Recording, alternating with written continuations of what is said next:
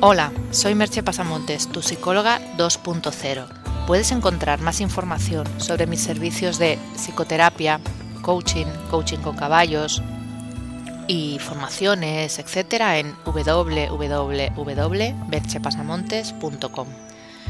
El podcast de hoy lleva por título Amarse a uno mismo. Si sobre algún tema se han vertido ríos de tinta es sobre amarse a uno mismo. Y como suele suceder, de tanto hablar de ello va perdiendo fuerza, interés, significado, y acaba siendo una frase de esas huecas que se puede usar en casi cualquier contexto sin demasiado problema. Y evidentemente sin casi ningún impacto real.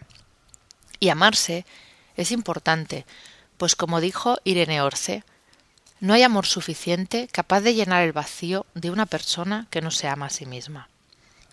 Porque amarse a uno mismo no es algo sencillo ni banal, es algo que requiere un trabajo interior si queremos llegar a algún punto interesante, porque confundimos el amarse a uno mismo con amar la propia máscara, y son cosas diferentes. Cuando amamos la máscara o el personaje, estamos tratando de defender, a veces con arrogancia, la imagen que de manera inconsciente hemos creado para que los demás nos acepten, ese personaje que poco a poco hemos ido fabricando, construyendo desde niños y que muchas veces confundimos con nosotros mismos.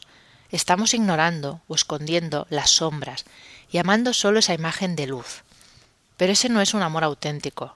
Requiere de esfuerzo constante por seguir renovando ese ego social que hemos fabricado. No mira de verdad en nuestro interior. El amor auténtico hacia uno mismo pasa por amar la totalidad incluso la parte que ocultamos o no enseñamos. Pero para eso, lo, primero que hay que hacer es conocerse, sin juicios de valor, sin esto es bueno y esto es malo. Saber de verdad quién somos, sin tapujos ni adornos.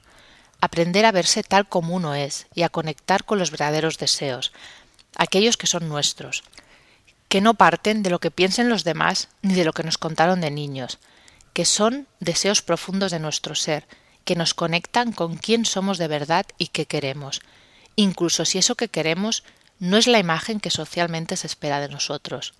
Si no lo haces así, te puedes encontrar como mucha gente persiguiendo una vida que no es la tuya, yendo a un curso, por poner un ejemplo, de cómo conseguir el éxito, siguiendo los consejos del curso, trabajando mucho y una vez obtenido el resultado dándote cuenta de que te sientes igual de insatisfecho, porque eso que te han vendido es el deseo de otro, no el tuyo propio, aunque te hayan hecho creer que eso era lo que más necesitabas para ser feliz. Poca gente se conoce que en los últimos momentos de su vida se hayan lamentado de no haber trabajado más o no haber tenido más éxito. Quizás porque en esos momentos entras en contacto con lo que de verdad importa y te das cuenta de que no era ser exitoso.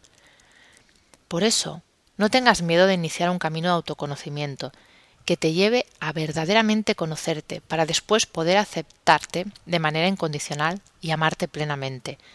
Porque de hecho ya te amas, si no, no estarías aquí. El problema es que no has aprendido a hacerlo de un modo que te sientas satisfecho. Te has puesto demasiados condicionantes, así que abrázate a ti mismo, con el corazón, plenamente, suelta lo que no es tuyo, acéptate como eres y vive. Así, en los últimos momentos, no tendrás que arrepentirte de haber vivido una vida que no era la tuya. Solo puedo dejarte con una pregunta. ¿Te amas a ti mismo? Puedes encontrar más información de lo hablado en el podcast o información sobre mis servicios de terapia, coaching y demás en www.merchepasamontes.com. Hasta aquí el podcast de hoy. Nos escuchamos en el próximo podcast. Bye bye.